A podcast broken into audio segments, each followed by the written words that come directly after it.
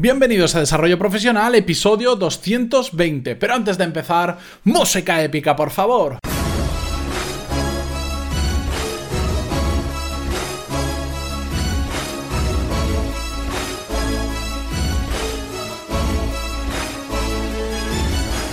Muy buenos días a todos y bienvenidos un día más a Desarrollo Profesional, el podcast donde hablamos sobre todas las técnicas, habilidades, estrategias y trucos necesarios para mejorar cada día en nuestro trabajo. Como os dije desde la semana pasada, hoy tenemos un episodio especial porque viene un invitado de lujo. Viene Carles Caño al que vamos a entrevistarlo y vamos a estar hablando con él casi media hora. Es va a ser un episodio más largo de lo normal, pero era inevitable porque a los dos nos encanta hablar y sobre todo nos encanta hablar de estos temas. Para quien no los conozcáis, Carles Caño es uno de los integrantes de Z-Tester, un podcast que ya he recomendado en muchas ocasiones en, desarrollo profesional, que a mí me gusta mucho porque aprendo a la vez que me divierto y espero que a vosotros os resulte tan divertida la entrevista y tan útil como me ha resultado a mí grabarla porque me ha hecho mucha ilusión, eh, me he reído mucho con Carles, estuvimos hablando un tiempo después de que terminó la entrevista, bueno, un tiempo no, duró más el tiempo después que la propia entrevista, me lo pasé genial y realmente merece mucho la pena conocerlo y también conocer el podcast para aquellos que no, sabéis de qué va Z-Tester. Os dejo ahora con la entrevista, espero que la disfrutéis y os resulte tan útil como a mí. Carles, eh, lo que quería empezar a hablar contigo, por lo que te he traído hoy, es porque el otro día escuché un episodio vuestro donde hablabais sobre multipotenciales. Y me gustó mucho, pero tengo muchas cosas en desacuerdo. digo, bueno, pues entonces voy a traer a Carles aquí y voy a discutir con él un rato. Yo normalmente, ya sabes que los episodios los hago de unos 10-12 minutos. Me parece que va a ser imposible hacerlo de esa duración, pero bueno, tampoco vamos a hacerlo de dos horas, que si no, igual a, algo, alguno matamos. Ya, ya.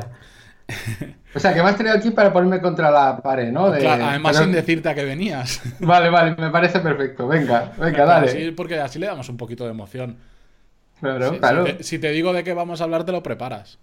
Exacto, no que va, que va, yo no me preparo. pues bien, el, eh, cuando habláis de multipotencial, creo que estabais completamente acertados diciendo que todos o una gran mayoría tenemos muchos potenciales diferentes que, podemos explotar en diferentes momentos de nuestra vida.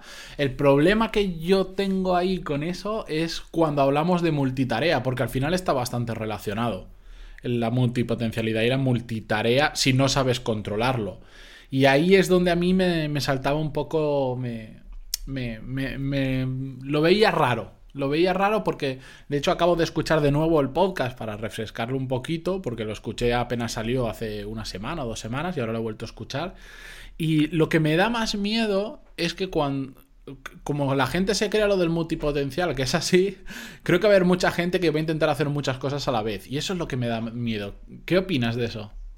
Pues que es curioso porque ese argumento lo he estado pensando yo también eh, últimamente. Es decir, multipotencial es una bonita palabra para eh, es la sensación que yo tenía de mí mismo que soy un disperso y, y sientes esa inseguridad porque normalmente se premia mucho la especialización. Y como yo siempre voy dando tumbos, pues voy a la charla TED y entonces dije, qué bien, ¿no? Y es como que te consuela, las charlas TED te hacen sentir bien, ¿no? Y, pero pero eh, en la charla no porque es corta, pero en el libro de la misma autora, Emily Wapnick, que se llama How to Be Everything, que me gusta mucho, te lo explica muy bien. Y, te dice que hay varios tipos de, de trabajar esa multipotencialidad, ¿no? O sea, eh, desde que encuentres un trabajo que ya ofrezca una variedad muy grande, ella pone el ejemplo de filmografía, todo lo que incluye escribir guiones, la producción, la localización, el, gestionar personas, bueno, y no sé cuántas cosas más, o te habla de arquitectura también, o te pone otros ejemplos, ¿no? Eh, eso sería una posibilidad. Eh, por ejemplo, yo soy profesor de informática, de FP, entonces Sí que a veces monto alguna cosa de más, pero no sería el caso. Entonces hay otros planteamientos como el, lo que le llama la, barra, bueno, en inglés de slash approach, ¿no? Que es yo soy profe barra, eh, podcaster barra, escritor barra, eh, lo que sea, ¿no? Entonces vas compaginando varias cosas y, y, sí que es verdad que, puedes tener ese peligro de no, de no centrarte tanto y, y, te, y te lo acepto. Ahí, ahí eso, yo creo que el multipotencial no tiene por qué eh, tener esa excusa de, bueno, fantástico, ya soy disperso, puedo hacer un montón de cosas y estoy toda mi vida. O sea, yo creo que la gente, si ve bien la charla y si lee el libro, no, no, tendría que hacer esa lectura de autojustificarse, ¿no? De caer en la autoindulgencia, sino decir, vale, pues me gustan muchas cosas y a partir de ahí, pues me organizo, ¿no? Porque tú hablas de productividad, ¿no? También, Matías. Sí, yo hablo bastante porque me gusta mucho el tema y porque a la gente que me escucha también le gusta. Y, he hablado de la multitarea en un montón de ocasiones. Lo que pasa es que también mezclado con el multipotencial, yo creo que tampoco está reñido el multipotencial con ser especialista en algo. La diferencia creo que está en el tiempo en el que sea especialista. Es decir, tú puedes tener muchos potenciales, pero puedes ser especializarte durante un tiempo en uno de esos potenciales. Porque el mm. proyecto en el que estás trabajando, por ejemplo, lo requiere.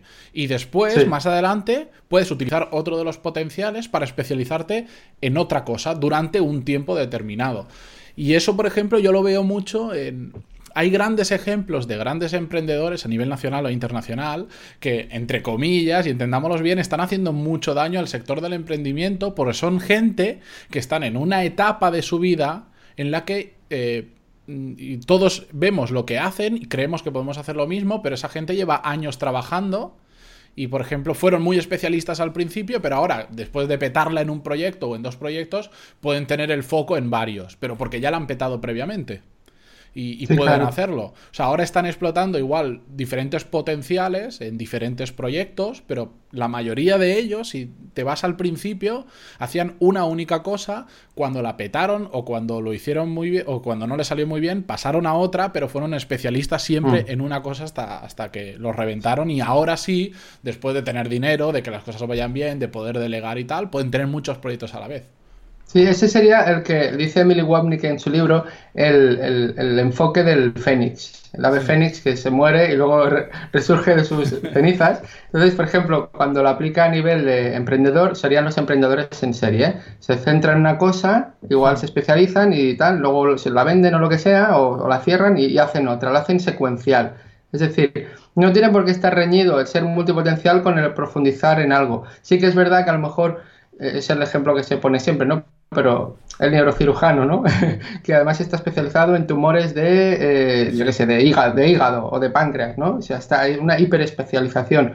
Pues esa persona, de los años que ha dedicado, no solo a carrera de medicina y todo, ser residente y tal, sino luego para llegar a esa especialización, seguramente un multipotencial eh, no llega a ese nivel de profundidad, pero sí que puede ah, profundizar en cosas y el multipotencial tiene la, la amplitud. Y esa amplitud es la que a veces ella te dice que, es, buena idea tener un multipotencial y un especializado para que trabajen en equipo, porque uno te da la sabiduría del mínimo detalle y el otro te da la amplitud de miras, ¿no? Pero puede, que ser que todos seamos multipotenciales realmente, solo que haya gente que lo explote más que otras. Yo creo que sí, yo lo dije en el programa Z-Testers y lo afirmo. Yo creo que nuestra naturaleza es ser multipotencial.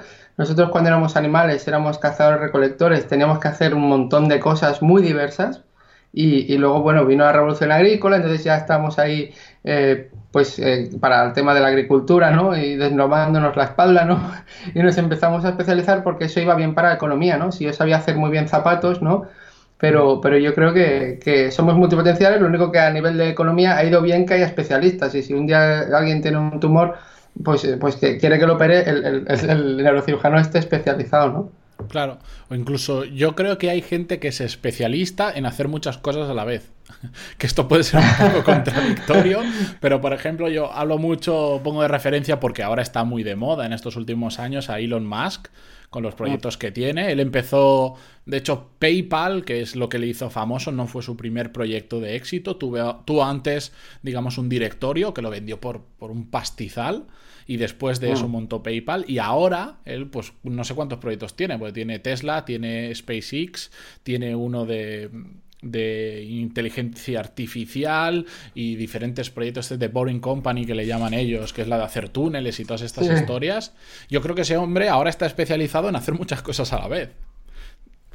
Simplemente en, montar diferentes proyectos que a él le gustan, con los que quiere cambiar el mundo y se ha especializado en eso. Y creo que hay, eso es un ejemplo de un, bueno, de un, de un crack a nivel mundial, de alguien que está revolucionando mucho con lo que hace, pero hay ejemplos en el día a día aquí en España de mucha gente que igual es, su especialización es empezar negocios y tienen la capacidad de tener 3, 4, 5 o 19 negocios diferentes sin ningún problema, porque esa es su especialización, porque saben lo que tienen que hacer para empezar un mm. negocio y en el momento en que a funcionar saben cómo delegar o cómo automatizar. Claro, una de las ventajas de alguien multipotencial de verdad es que está acostumbrado siempre a aprender cosas nuevas, a ser principiante, a, incluso aprovechar cosas de otros campos que le ayuden a entender mejor y a relacionar los conceptos. Entonces, eh, normalmente el aprendizaje es más rápido. Elon Musk está clarísimo que es un súper multipotencial, es un emprendedor en serie a lo bestia. Entonces, él además dedica, lee no sé cuántos libros, una burrada. Entonces, él puede aprender más deprisa y, puedo conectar mucho más y ver el gran, eh, the big picture, ¿no? La gran foto, ¿no? Eh, mucho más deprisa que un montón de gente que, que está solo en, un punto. Yo quería decirte, Matías, que antes cuando hemos hablado de... No me gustaría que la gente se pensara que multipotencial es alguien que es distraído o que procrastina o que es disperso. O sea, eso creo que va también inherente al ser humano, a, algunos más o menos. Pero, por ejemplo, en Z hablamos de, Deep Work, que es el libro de Cal Newport, y que es un libro mm, que está muy, muy bien. Y, yo, por ejemplo, a pesar de que hago varias cosas bastante distintas, pues procuro seguir los consejos de, este señor e intentar hacer al día un rato de trabajo profundo que significa que me centro en algo sin hacer absolutamente nada más. Y eso implica eh, fuera internet. O sea, o quito la internet del ordenador o apago el router y bueno, de momento estoy como, estoy en, un par de horitas al día, hay días que no puedo, me gustaría ampliarlo, ¿no? Hmm. Entonces creo que eso es importante, ¿no? Remarcarlo, o sea, el multipotencial no tiene por qué ser alguien disperso que no se concentra, ¿no? No, no claro, que multipotencialidad, yo creo que al final es cómo lo explotas tú mismo. Puede ser multipotencial y explotarlo bien y multipotencial y explotarlo muy mal. Eh, también depende, creo que el objetivo que también tú tengas en tu vida. Vosotros al principio de ese episodio, que lo dejamos en las notas del programa por si alguien lo quiere escuchar, eh, hablabais, contabais un poco las diferentes cosas que hacéis o habéis hecho cada uno. Que era para decir, mm. bueno, pero esta gente cuántas horas tiene en su día, porque el mío tiene 24. Eh, pero al final, yo, yo, cuando estabais diciendo todo eso, mi reflexión era, hacen un montón de cosas, pero eh, ¿qué pasaría si todo ese tiempo le lo hubiesen dedicado a una o dos cosas cada uno solo? ¿A dónde podrían haber llegado haciendo eso? Pero realmente depende de lo que quieras hacer. Si tú quieres eh, tener un proyecto y realmente petarlo y realmente hacerlo grande, si encuentras con la idea adecuada, el producto y tal, tal, tal, eh, te tienes que especializar mucho en ello, porque al final tienes un tiempo limitado y, si tienes la cabeza en otras cosas es difícil. Pero es que si no quieres hacer eso, ¿por qué tienes que focalizarte? ¿Por qué tienes que especializarte? Si tu vida se llena, realmente te gusta vivir haciendo muchas cosas, que, que son pequeñitas cosas que te llenan y te sienten feliz, no tienes por qué especializarte. Exacto, es que estamos un poco obsesionados, nos ha vendido la cultura de esta de haz un, sea un crack y gana mucho dinero con lo que trabajas o lo que ofreces, ¿no? Mm. Y, y, eso está bien y hay gente que a lo mejor lo quiere hacer, pero leyendo el libro este de, How to Be Everything dice esto, ¿no? O sea, no se trata de desarrollar una carrera profesional, se trata de diseñar tu vida. Y diseñar tu vida implica eso, que a lo mejor tienes un trabajo que está bien, no es que te apasione hasta el infinito, pero, pero vamos, que tampoco te aborrece y con eso te sacas tu, tu grueso económico y luego tú puedes hacer otros proyectos que algunos te pueden dar ingresos, que solo con esos ingresos no harías nada pero que te hacen feliz, que te conectan con gente, que, que, tienes un significado más allá de lo que tú sería ganar una nómina, ¿no? Entonces yo ahora mismo estoy ahí. Yo me he planteado hacer cosas y qué proyectos hago para eso, ¿no? Poder multiplicar mis ingresos por, yo qué sé, 5 por 10 y flipadas de estas. Y luego al final... ¿Te, has puesto, ¿te has puesto en Twitter flipado de descripción ya? no, no, pero, pero, lo haré, lo haré, lo haré. pero, por ejemplo, ahora al podcasting le estoy dedicando muchas horas, porque porque bueno, el Z-Test es el Presentástico, el, humor en público y colaboro con otro que es de tecnología en catalán, el Música la Poma, entonces, ¿qué pasa? Se me van muchas horas por ahí. Y, y lo pienso, ¿eh? Y pienso, eh, esto en realidad te, está quitando a lo mejor de otros proyectos que si te centras y te enfocas durante un tiempo es posible que te dieran más ingresos, ¿no? Pero digo, pero es que ahora mismo esto me hace muy feliz, muy feliz porque por muchas razones, me gusta comunicar, estoy tengo unos amigos que son los que hacemos el podcast, que así los veo cada semana. Además, estoy conociendo un montón de gente, oyentes, personas que entrevisto, o sea, y entonces todo eso, eh, a lo mejor yo podría ir a trabajar a, una consultora, porque soy ingeniero informático, y ganar a lo mejor dos veces más de lo que gano ahora como profesor, pero, pero sería muy infeliz. No, pero por ejemplo, para rebatirte eso, y si hicieras lo mismo, pero en lugar de tener mm, cinco podcasts, tuvieras solo uno y potenciaras Z-Tester, ¿nunca te has pensado dónde podrías llegar con si te centras solo en un podcast? hasta el infinito y más allá. sí, la verdad es que eh, sí, yo es que me cuesta mucho, digamos, eh, quedarme con una sola cosa. Entonces, eh, me acuerdo que me leí el libro ese de Ancho Pérez, de los 88 peldaños del éxito, y uno de los peldaños hablaba él usaba un montón de, metáforas todo el rato y, en una usaba el de que está una, una puerta de acero de no sé qué, ¿no? Mm, entonces uno con un soldador empieza a soldar y cada vez, cada, cada rato cambia, ¿no? Y en cambio otro se queda en el mismo punto y al final acaba pues eh, abriendo un agujero en la puerta esa, ¿no? Y entonces, pues yo soy el que va haciendo un montón de agujeros por la puerta de acero, ¿no? Pero sí, hombre, tenemos el caso de John Boluda, ¿no? Que, que, que, hace de lunes a viernes un podcast de marketing online, lleva 800 y pico, ¿no? Sí. Y, bueno, y encima hace más, más historias, ¿no? El así lo hacemos, el, de, el de, veganismo, y ahora, ahora, ahora tiene el dominio minimalismo. ha pillado el dominio minimalismo.com, que, que el Alex Martínez Vidal, que, colabora con él, lo puso en Twitter, ¿no? dice, qué guay, no sé qué. Y yo dije, minimalista, pero si es un maximalista, que está en todos los hará. claro, pero mira, por ejemplo, Joan, eh, que que yo empecé el podcast por escuchar el de Joan y de hecho mi modelo de negocio es el de Joan pero aplicado a otro sector de formación. Lo he entrevistado en el programa, he ido al Late Show que tiene, este de YouTube también. O sea, es una persona que admiro, pero justo el otro día hablaba, no me acuerdo con quién era, que decía, con todo lo que a mí me gusta lo que hace Joan, y creo que en muchas cosas es un ejemplo, también en ocasiones puede ser un mal ejemplo, no porque él lo haga mal, sino porque la gente entiende mal lo que hace él. Pues la gente ve, Joan, cuando yo lo entrevisté en el episodio 100 y ahora llevo 217, 218, eh, en el episodio 100 tenía, participaba en 19 sociedades, en 19 proyectos, algunos eran sociedades, otros no, ¿vale? Ahora irá por los 25 tranquilamente. La gente escucha eso y lo que piensa es, bueno, si Joan puede, yo no hago 25, pero puedo hacer 5, puedo tener 5 empresas a la vez. Lo que pasa es que mucha gente no, piensa de dónde viene. Estás viendo solo la, la, foto actual, pero lo que no piensa es que él no empezó así. Él no empezó ni siquiera teniendo un podcast. Él ya trabajaba como consultor de marketing online antes de tener el podcast. Antes de tener no sé cuántos proyectos, empezó haciendo una pequeña academia de formación de marketing online, que son los cursos que él tiene. Pero la gente no piensa en que tiene muchos proyectos, pero porque los tiene o muy automatizados o tiene equipos que hay detrás y él participa en una parte. Y ahí es donde yo creo que hay mucha gente que se se le puede ir un poco a la cabeza y pensar que pueden ser también multitarea, pero porque no conocen lo que hay en la trastienda, digamos. Sí, sí, esto es una cosa a mí que me gustan los errores de lógica, se le llama el sesgo de supervivencia, que es decir, que la gente solo se fija en los supervivientes o en, o en, en las estrellas del rock o en gente como boluda. Entonces, eh, bueno, por gente como Boluda o una estrella del rock que se ha hecho multimillonaria y tal, hay un montón de gente que se ha quedado por el camino, pero esa gente no sale en los medios, no sale en la noticia, no sale en los podcasts, ¿no? Mm. Entonces, ese, es muy típico. Pero, pero Joan Boluda, eh, él lo cuenta en uno de sus episodios, eh, que él, en la universidad cuando estudiaba en, en, en, ESADE, creo que hizo ADE, eh, él ya tenía clientes, los profes le pasaban clientes, o sea que esto viene de, hace casi 20 años, ¿sabes? Claro, pero por eso cosa que... el resultado que ve la gente ahora no es algo de dos o tres años, es un trabajo de hace mucho tiempo y de él, por ejemplo, en la, tiene una academia de cursos en la que él ahora ya prácticamente no ha dado cursos, tiene profesores que dan de asignaturas especializadas y él gestiona todo eso, pero él no podría ser el profesor de todos los cursos y además tener todos los otros proyectos, sería imposible, sube 12 clases a la semana. Bueno, y el hecho, que, el hecho que haya hecho administración y dirección de empresas, supongo que también ayuda un poco, ¿no? O sea. Claro, lo que pasa es que creo que a la gente le falta conocer, pues mirar un poquito más profundamente y decir, igual lo que pasa es que él está muy focalizado en montar empresas. Su especialidad, su potencial principal es montar empresas y hacer que automatizarlas, crear equipos que funcionen, etcétera, etcétera.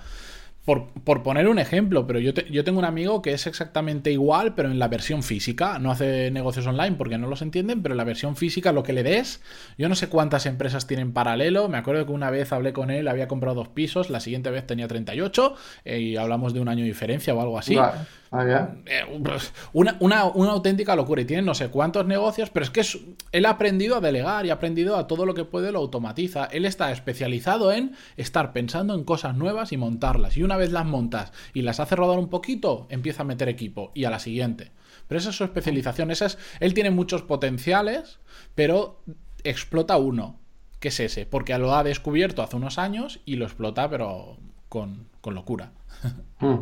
Yo creo que hay una cosa que se ha dicho mucho, pero yo para mí, si, hago algo, la, primera condición es que me tiene que encantar, me tiene que gustar. O sea, si no estoy entusiasmado, ya ni la hago. Esa es la primera. Entonces luego, eh, si además eso se pudiera llegar a monetizar de alguna forma, pues ya sería, vamos, eh, increíble, ¿no? Yo, creo que a veces todos hemos pecado de, ostras, extra idea, no sé qué, haré tal y cual, y es algo que tú ni te va ni te viene, que a lo mejor has visto cierta oportunidad. A lo mejor hay gente que, a pesar de que no le guste, lo hace y lo tira y saca el dinero. Yo, por ejemplo, si no me entusiasma, no, no puedo. Entonces, yo, yo diría a la gente que haz algo que te entusiasme de verdad. Y a partir de ahí, eh, empezar pequeño, ¿no? Y hay un libro que, lo que pasa es que me parece que no está en, traducido, pero el Will It Fly mm. de, del, del Pat Flynn, el, hombre este del Smart Passive Income, está muy bien. Te dice cómo empezar una cosa, te dice todo el proceso, te dice que lo valides, te dice formas de validarlo, o sea, te lo concreta, no es solo son por cosas abstractas, te va concretando y, y te pone incluso el ejemplo es alguien que está con una web, con un podcast, que tiene también mucha idea de todo esto, pero que empezó un negocio que él no tenía ni idea, que es el tema este de las, furgonetas estas que se paran en los sitios y te venden hamburguesas o perritos calientes o no sé qué, ¿no? Pues él, ha montado un negocio de esto y que le funciona y él no es un experto de esto, lo que pasa es que hablaba con la gente, con los que había ahí, eh, no sé si llegó a acuerdos o tal, y hizo un, como un estudio de campo, empezó a validar el tema y tiene un negocio de esto. Entonces, yo, es una manera como, al final yo creo que hay que validar, ¿no? Es el, rollo Lean Startup, el rollo no hagas un año perdiendo tu vida para que luego nadie lo quiera, ¿no? el, el, problema, por ejemplo, yo hago consultoría también de negocios y lo que más me encuentro es pérdida de foco, pero con diferencia. Gente que dice, estoy montando esto, pero a la vez he hecho un canal de YouTube, como escuchan podcast, voy a lanzar un podcast. Bueno, no voy a lanzar uno, voy a lanzar dos, porque uno va a ser mío y otro lo voy a hacer de entrevistas. Y, y estoy así y dices, bueno, pero em, empieza por el primer paso uno, cuando, cuando tengas controlado tu negocio, cuando sepas que la gente te quiere pagar por lo que tú haces, eh, después igual empieza a pensar en otra cosa, pero lo veo muchísimo. A mí me, llegan propuestas ahora prácticamente todas las semanas de haz un podcast conmigo, eh, los dos lo hacen por el rollo así lo hacemos y estos que están surgiendo así de dos personas hablando. Me surgen un, montón de propuestas indecentes de ese tipo. Y yo a todo el mundo, con delicadeza, le digo que no porque estoy focalizado en el mío, porque si aún no tengo muchas descargas, eh, tengo mucha audiencia detrás, estoy creando una pequeña comunidad que cada día va creciendo, pero todavía no lo he petado. Entonces yo no quiero empezar otro podcast, salvo que no tenga un sentido muy fuerte, que sí tengo pensado un podcast, pero porque va en relación a un negocio paralelo a lo que yo hago, que se retroalimenta, o sea, es un segundo negocio que alimenta al primero y el primero alimenta al segundo. Está todo dentro del mismo círculo. Entonces, ahí sí que lanzaré un segundo podcast, pero veo que la gente es como ahora está, se empiezan a poner de moda los podcasts, yo quiero lanzar uno y cuando me pongo con uno no quiero dos. Y después no terminan siendo regulares nunca, que es lo más curioso. Ya. Ya, eso sí que es importante. ¿eh? Para mí el podcast, mira que yo en blogs había sido regular, pero el podcast es que yo como oyente, si faltaba alguien a la cita, me enfadaba. Entonces, ah, sí? sí, sí, sí. Por cierto, tú publicas ¿Cuántos a la semana? ¿También cinco? cinco, a la, cinco, a la, semana, un, de lunes a viernes. Madre mía. De hecho, empecé publicando uno a la semana y, después dije, si esto me lo quiero tomar en serio, vamos a hacer las cosas en serio. Y un día dije, quemé los barcos y dije, a la, uno a la semana y pase lo que pase. Los hice más cortos, antes lo hacía de media hora, ahora los hago de 10, 12 minutos, pero todos los días. Sí, eso es una estrategia ¿eh? para enganchar a la gente, de, aumentar la frecuencia. Eh, aunque sea bajando el tiempo. O sea, lo, he explicado yo en el humor en público, en el podcast, pero, pero más en lo pequeñito. O sea, lunes y jueves intentamos que sea de media hora pues nosotros nos enrollamos mucho. Dos de media hora en vez de Z-testes que duran una hora y cuarto, una hora y media. Pero si te fijas, mira, mira, tú haces de lunes a viernes y yo hago lunes, eh, humor en público, martes, Z-testers, cada dos miércoles presentástico, jueves, humor en público. O sea que estoy con los tres y medio a la semana. Lo que pasa es que están, digamos, eh, diversificados. ¿no? diferentes, claro. Que no pasa nada, realmente, es lo que decíamos. Si eso realmente te hace feliz a ti, no pasa nada. Lo que pasa es que también las probabilidades de que uno termine haciéndose muy, muy grande, pues yo creo que se reducen porque no estás focalizado. Pero, mm, ¿tu vida va en que sea muy grande el podcast? No, es que yo al final, lo que, te, lo que te he dicho antes, o sea, yo si me lo paso pipa yo, mm, pues que tengamos eh, pues 1500 descargas por episodio o, o 15.000, hombre, me gustaría tener 15.000 por episodio, pero ahora mismo no, no, me importa, porque lo que estoy aprendiendo yo y, y, la gente, cuando entrevisto a gente, lo que aprendo y conoces a esa persona y esa persona, luego quién sabe, igual, igual sale algo, ¿no? O sea que es como, es como un win-win, ¿no? O sea que no, nunca, nunca me he obsesionado por por las cifras, porque, porque además los temas que toco yo no son, eh, digamos, mainstream, ¿no? O sea, estos youtubers que tienen millones de suscriptores, si te paras a pensar de lo que hablan, son burradas la mayoría de las cosas, ¿no? Entonces, pues yo, no sé, o sea, no, no, tendré nunca esas audiencias, porque, porque los temas que trato, pues no sé, igual no, no son tan atrayentes como cosas, digamos, más, más divertidas. No, o más... subes tu partidas de juegos a YouTube, ¿no? No, no. Bueno, ese es un, eso es un mundo alucinante y por estudiar porque es increíble lo que se ha llegado a generar ahí. Increíble. Mira. conozco cifras de youtubers en euros y he llegado a estar con el representante, sentarme con el, representante de una agencia de youtubers de, del Rubius y de todo esto. Te cuento cifras después si quieres cuando cortemos porque tampoco eh, creo que sea para idearlas por ahí. De lo que cobran por hacer un anuncio el anuncio este de Fanta del Rubius, mira, mejor ni saber lo que cobró. Mejor ni saberlo. Sí, seguramente será una barbaridad, pero que claro, como tiene este, este señor, que ¿cuántos suscriptores tiene? ¿Cuántos millones tiene suscriptores? Más de 20, yo creo ya. Imagínate, y, cuando él sube un vídeo, además para un tipo de audiencia que, que, está totalmente desconectada de lo que sería la televisión convencional, y de, ya no te digo la radio convencional. Entonces, claro, eh, quieren llegar a esta gente que es su público objetivo, porque gente como tú y yo, en principio, mm, lo de la Fanta lo tenemos ya más superado, ¿no? O sea. sí, bueno, te, tengo que confesar que yo soy, un gran consumidor de YouTube, ¿eh? A ver, no, sí, a ver, yo miro YouTube, pero claro, no miro este, a este señor o no miro a, a... Ah, no, yo a este señor no, pero a otros que juegan a juegos sí que miro. Juegos más adaptados a lo que yo, a, a mi edad, por decirlo. No veo cómo juegan ahora al Minecraft y todo esto, pero, pero sí, sí que soy un gran consumidor.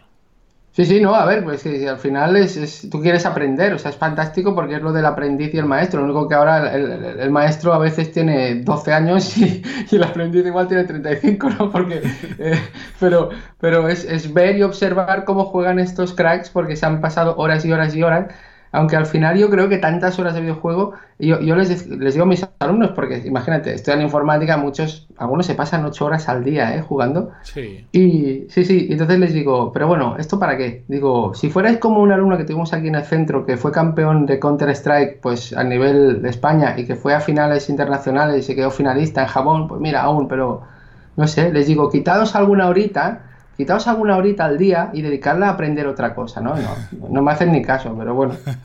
bueno, pero ahí eh, lo que hay es que igual le dedican las mismas horas que ese que fue campeón, pero el otro aprovecha mucho mejor esas horas. Uno juegan por jugar y el otro probablemente cuando juega esas mismas ocho horas eh, hacía entrenamientos de puntería, tal, tal, tal, tal, tal, y llegó a ser así de bueno. sí, y, a lo, mejor no, no jugaba, se, se, obsesionó con ese juego porque y no, y no con varios, no lo sé. bueno, hemos terminado hablando de youtubers. Fíjate. Eh, me, siento un poco Z-tester.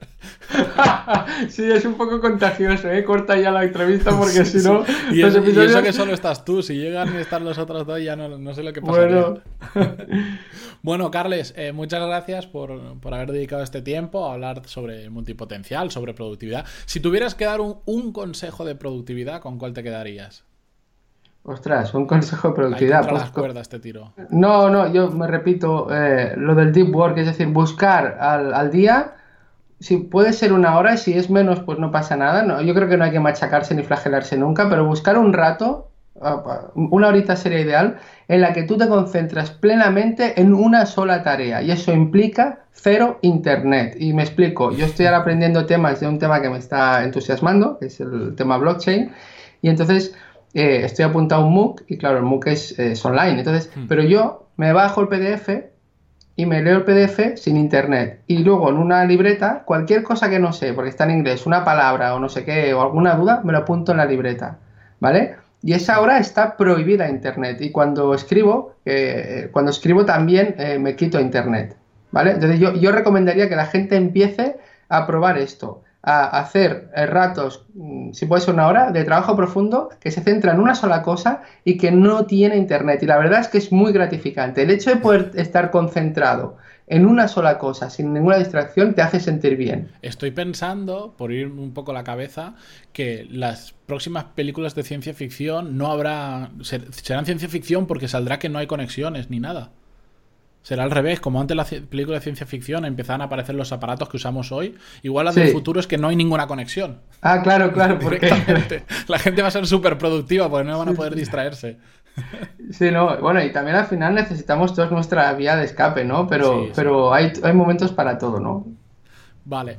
Bueno, Carles, pues muchas gracias. Os recomiendo a todos que escuchéis su podcast. Eh, duran bastante, se enrollan bastante, pero son muy divertidos y sobre todo se aprenden mucho. soléis recomendar muchos libros, que es una de las eh, cosas que yo veo súper positivo de Z-Tester. De hecho, varios libros me he leído o incluso he comprado en Amazon, que de vez en cuando, si le seguís en Twitter, ponen libros gratis que hay en Amazon que van saliendo. Hace mm. poco cogí este de las recetas vegetarianas porque, porque costaba un euro y pico.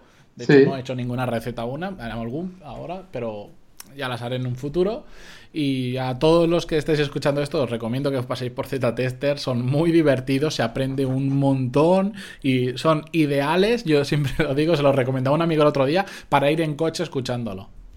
Cuando pues tengo que hacer un viaje así largo, me bajo un par y, y me lo paso bomba. Pues muchas gracias, Matías. De verdad, gracias por invitarme. Y oye, enhorabuena por tu proyecto, por tu constancia y tu foco. Y espero que te vaya pues mucho mejor de lo que ya te está yendo. Pues muchas gracias, Carles. Venga, un saludo. Venga, adiós. Adiós.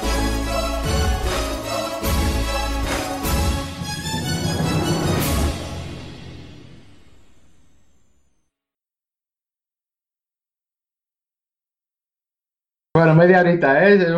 Tú lo hacías 12, minutos, ¿no? No, el problema está en que si a mí me dejas, yo tengo palique, pero para rato.